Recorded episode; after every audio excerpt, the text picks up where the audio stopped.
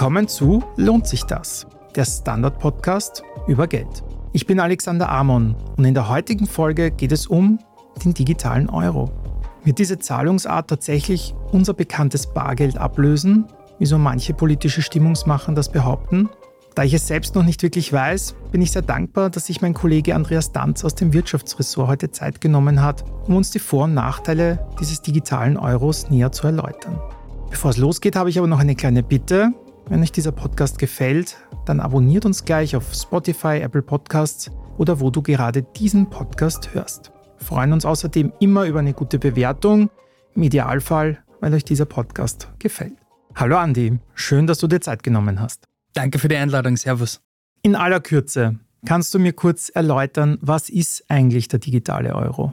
Also der digitale Euro soll im Prinzip das gleiche sein wie Bargeld, nur eben in digitaler Form. Das ist jetzt ein bisschen schwer zum Vorstellen, aber er, er soll denselben Zweck erfüllen wie die Scheine und Münzen, die wir kennen, nur dass man es eben nicht so in der Hand halten kann wie die Scheine und die Münzen, sondern man hält den digitalen Euro dann in einer Wallet. Also okay. auf einer App, auf dem Smartphone oder auf einer Bankomatkarte. Also nicht auf einer Bankomatkarte, auf einer Karte, die das Konzept einer Bankomatkarte erfüllt. Okay. Ich habe mich jetzt wirklich total wenig noch mit der Thematik auseinandergesetzt und ich bin aber auch einer, der an der Kasse immer die Leute verflucht, die noch mit Münzen zahlen und selber eigentlich nur noch digital zahlen, also mit Bankomatkarte. Ändert sich für mich was oder was würdest du sagen, ist jetzt der Unterschied zwischen digitalem Euro und meiner Bankomatkarte?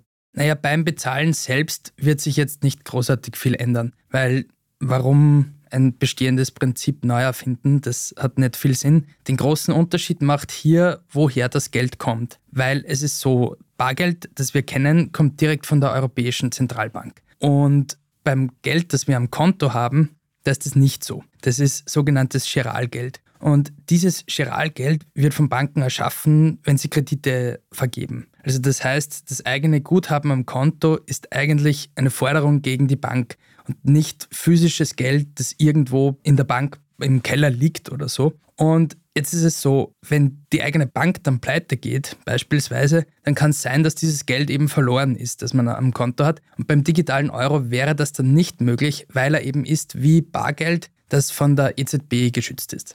Okay. Und wie kann ich mir da die Umsetzung vorstellen? Also wie soll das technisch funktionieren? Habe ich dann die digitale Euro-App wahrscheinlich am Handy?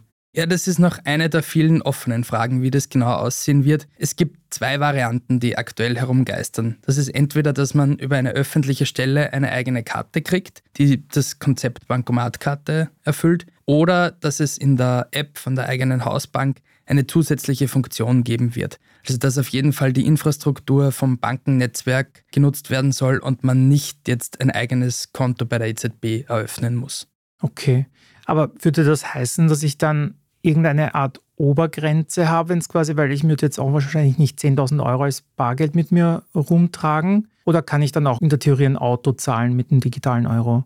Ja, ob man ein Auto zahlen kann, das wird sich dann weisen. Da wird es auch noch auf viele Entscheidungen, die ausstehen, ankommen. Aber es wird auf jeden Fall so sein, eine Obergrenze dürfte es mit ziemlicher Sicherheit geben.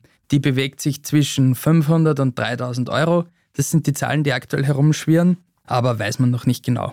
Und die Idee ist, dass der digitale Euro ein Zahlungsmittel sein soll und definitiv kein Wertaufbewahrungsmittel. Und das passiert deswegen, damit man die Stabilität von Banken nicht gefährdet. Weil wir kennen das alle von Krisen, wenn es wirtschaftlich schwierig ist oder wenn eine Bank Probleme hat, dass Menschen in elendslangen Schlangen vor einem Bankomat stehen und ihr Geld sichern wollen. Und wenn man sich das jetzt durchdenkt mit dem digitalen Euro, könnten Menschen theoretisch via Knopfdruck ihr ganzes Geld in die digitale Euro-App shiften. Und wie schon gesagt, das ist sicheres Geld von der EZB, ist natürlich viel attraktiver im Krisenfall. Und das wäre für Banken katastrophal, weil das wäre dann sozusagen ein digitaler Bankrun. Und wenn Menschen damit anfangen, dann ist sofort jegliche Liquidität weg, dann zerreißt eine Bank nach der anderen und das kann nicht der Sinn der Sache sein. Aber heißt das, ich kann diese Obergrenze irgendwann erreichen und wenn ich die überschritten habe, habe ich quasi kein Geld mehr? Nein, das soll nach dem sogenannten Wasserfallprinzip funktionieren. Sprich, wenn ich die 500 Euro ausgegeben habe und dann ist diese Wallet leer, dann werden sofort wieder 500 Euro vom Konto nachgezogen, damit es sozusagen nie leer wird. Vorausgesetzt natürlich, das eigene Konto ist gedeckt. Aber man hat diese 500 oder 3000 sozusagen immer zur Verfügung, solange das Konto gedeckt ist. Damit hat man dann nicht das Problem, dass man nicht zahlen kann. Man hat aber auch nicht das Problem vom digitalen Bankrun, dass die Leute das ganze Geld in diese Wallet drücken. Mhm, weil sie quasi immer das Gefühl haben, es ist eh noch was da. Genau, also solange man wie jetzt beim Bankomat das Geld hat, bekommt man es auch. Okay, super. Gut, Banken hat es in der Vergangenheit auch so schon zerrissen. Das ist Aber richtig. klar ist dann natürlich noch ein Punkt. Aber das kann ja dann quasi nicht der Grund sein, warum jetzt zum Beispiel die Europäische Zentralbank so auf diesen digitalen Euro drängt. Weißt du, was die Motivation ist von der EZB? Ja, das hängt damit zusammen, dass das Bezahlen im Internet ja jetzt generell immer mehr wird und EZB und EU-Kommission sagen, sie wollen den ganzen Konzernen hauptsächlich aus den USA, so wie Visa, Mastercard oder PayPal, jetzt nicht einfach kampflos dieses Feld überlassen. Momentan ist es ja nicht möglich, sozusagen mit unserem Bargeld online zu zahlen. Deswegen will die EZB damit mischen. Und sie sagt auch, man weiß nicht genau, in welche Richtung sich diese Konzerne entwickeln, weil das Feld eben immer größer wird. Spannend ist, weil ich meine, mit Visa zahle ich jetzt schon seit wie vielen Jahrzehnten. Aber gut, wenn das Umdenken dann kommt. Gut, jetzt interessiert es wahrscheinlich auch unsere Zuhörerinnen und Zuhörer, welche Vorteile ich jetzt eigentlich von diesem digitalen Euro habe. Soll ich mich darauf freuen oder, oder kann es mir eigentlich egal sein? Naja, man kann sich schon darauf freuen. Ist wahrscheinlich für die eigene Geisteshaltung einfacher und gesünder, als wenn man sich jetzt großartig davor fürchtet. Aber wie das dann in der Praxis aussieht und wo die ganz großen Vorteile liegen, da sind einfach noch zu viele Fragen offen. Da möchte ich mir jetzt nicht zu weit aus dem Fenster lehnen. Verstehe ich. Und im Idealfall, und ich meine, da frage ich dich jetzt auch recht bläugig, orientiert sich die EZB oder die EU-Kommission ja schon an irgendeinem bestehenden System? Wurde irgendwo sowas ähnliches schon mal eingeführt, wo man quasi Erfahrungswerte ziehen könnte? Ja, also eingeführt ist es schon. Es gibt es auch schon aber gleich vorab noch nicht wirklich, um sozusagen sich daran zu orientieren. Also es gibt zum Beispiel in China, in Nigeria und auf den Bahamas schon solche sogenannten CBDC. Das steht für Central Bank Digital Currency. Sonderlich angenommen ist das dort allerdings noch nicht worden. Das hängt viel damit zusammen, dass die Leute das Konzept anscheinend noch nicht richtig verstanden haben dürften. Und ich kenne die Situation jetzt primär nur in Nigeria. Und da findet sie halt wirklich gar keinen Anklang, diese digitale Währung muss man aber fairerweise auch dazu sagen, dass man diese Situation jetzt nicht mit der EU vergleichen kann, weil die Regierungssituation in Nigeria ist ganz eine andere und vor allem Vertrauen in die Währung und in die Zentralbank gibt es auch kaum. Also man weiß, dass man sich daran nicht orientieren braucht. Okay. Und dass man wahrscheinlich auch mit dem digitalen Euro noch eine passende Werbekampagne fahren muss oder eine Imagekampagne vielleicht, um auch hier vielleicht dann für mehr Akzeptanz zu sorgen. Ja, also das auf jeden Fall. Da werden sich Politik und Medien gut ins Zeug legen müssen, damit die Leute das verstehen. Gut, das waren jetzt ganz viele Informationen. Wir lassen das jetzt alles einmal kurz setzen und melden uns nach einer kurzen Pause wieder. Danach klären wir die großen Kritikpunkte und ab wann der digitale Euro tatsächlich unser Leben mitbestimmen wird. Bis gleich.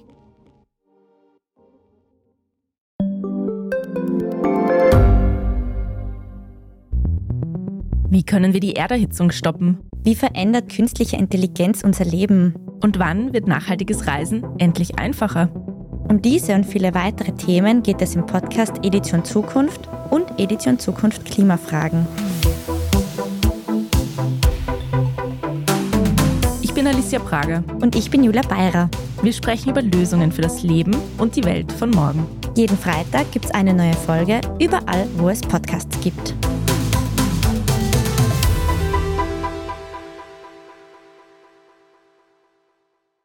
Jetzt haben wir zum Teil über die Möglichkeiten gesprochen, aber ich höre jetzt auch immer wieder Gegenargumente von Gegnern. Ich glaube, von der FPÖ habe ich letztens eine anti-digitale Euro-Werbung eingeblendet bekommen, wo unter anderem behauptet wird, das Bargeld wird abgeschafft.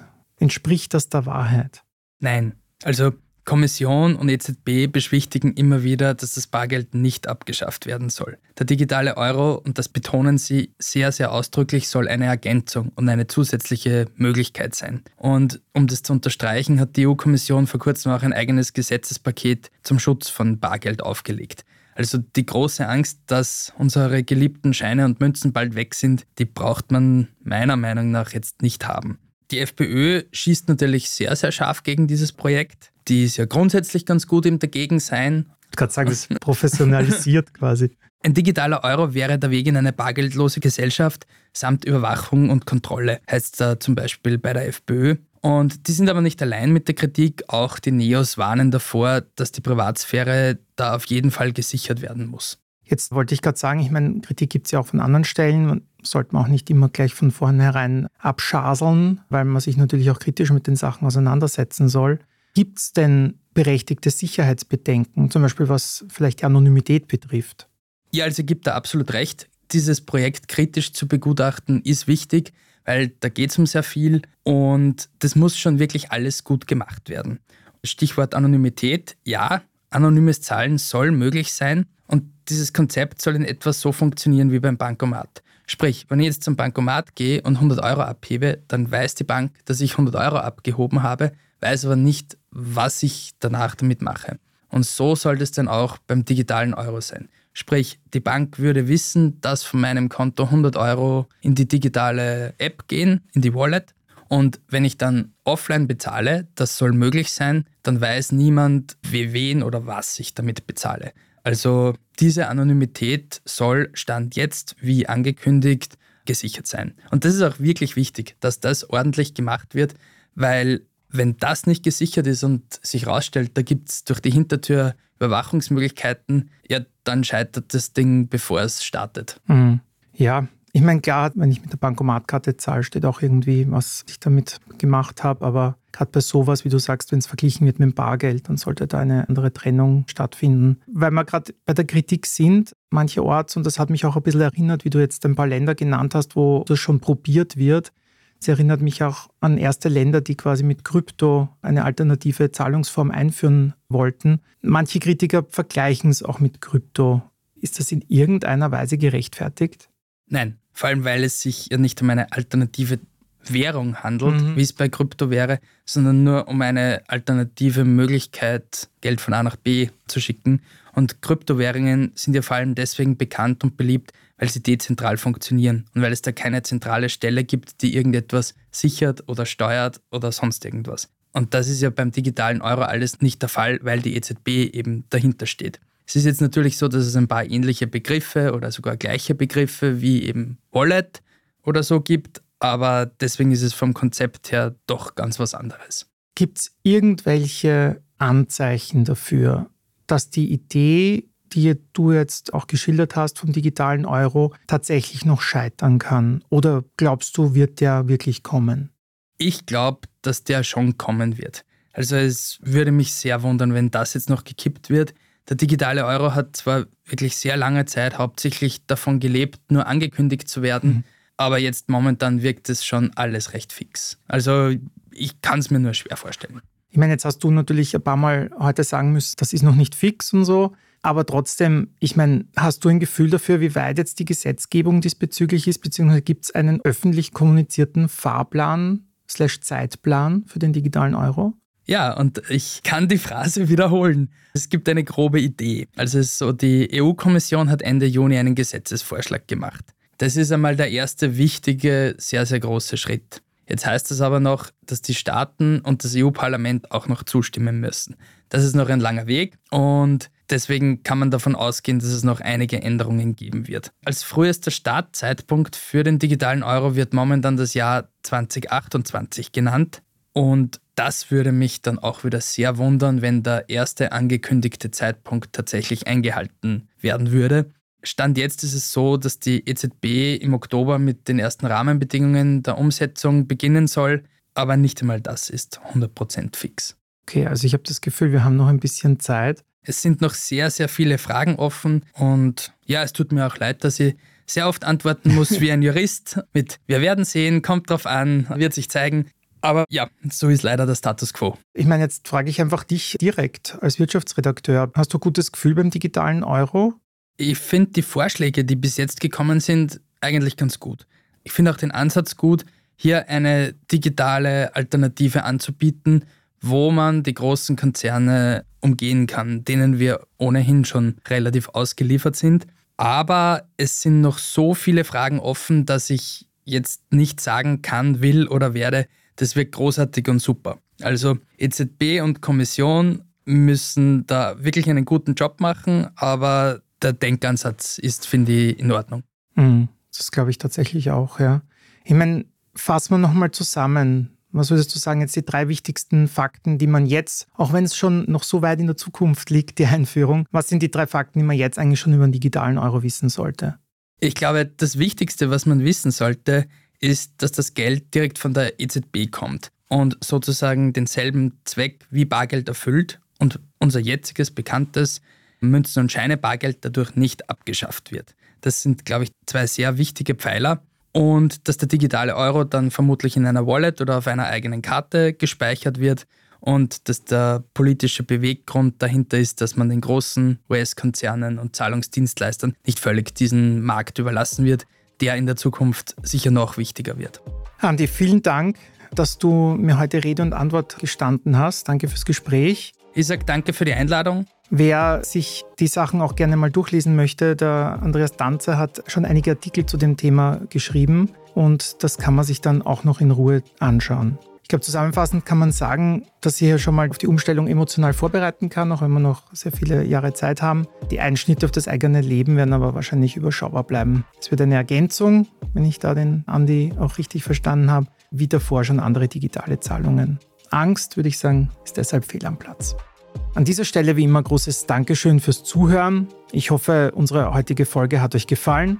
Und wenn ihr jemanden kennt, von dem ihr glaubt, dass er von Lohnt sich das profitieren kann, dann freuen wir uns, wenn ihr uns weiterempfehlt. Gebt uns auch gerne eine gute Bewertung auf Spotify, Apple Podcasts oder wo auch immer ihr diese Podcasts hört. Feedback und Fragen, da haben wir eine Mailadresse podcast.derstandard.at. Diese Folge wurde produziert von Christoph Grubitz. Ich bin Alexander Amon.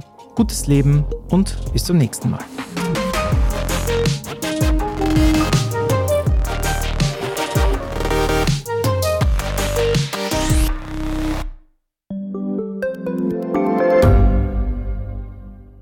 Gibt es außerirdisches Leben? Haben Tiere ein Bewusstsein? Können wir durch die Zeit reisen?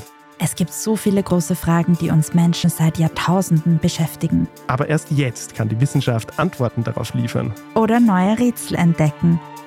Ich bin Tanja Traxler. Und ich bin David Rennert. Im Standard-Podcast Rätsel der Wissenschaft gehen wir großen Fragen der Menschheit auf die Spur. Wir fragen Wissenschaftlerinnen, was in schwarzen Löchern passiert. Wo die Aliens bleiben. Und die Fusionskraftwerke. Und wo die Mathematik an ihre Grenzen stößt.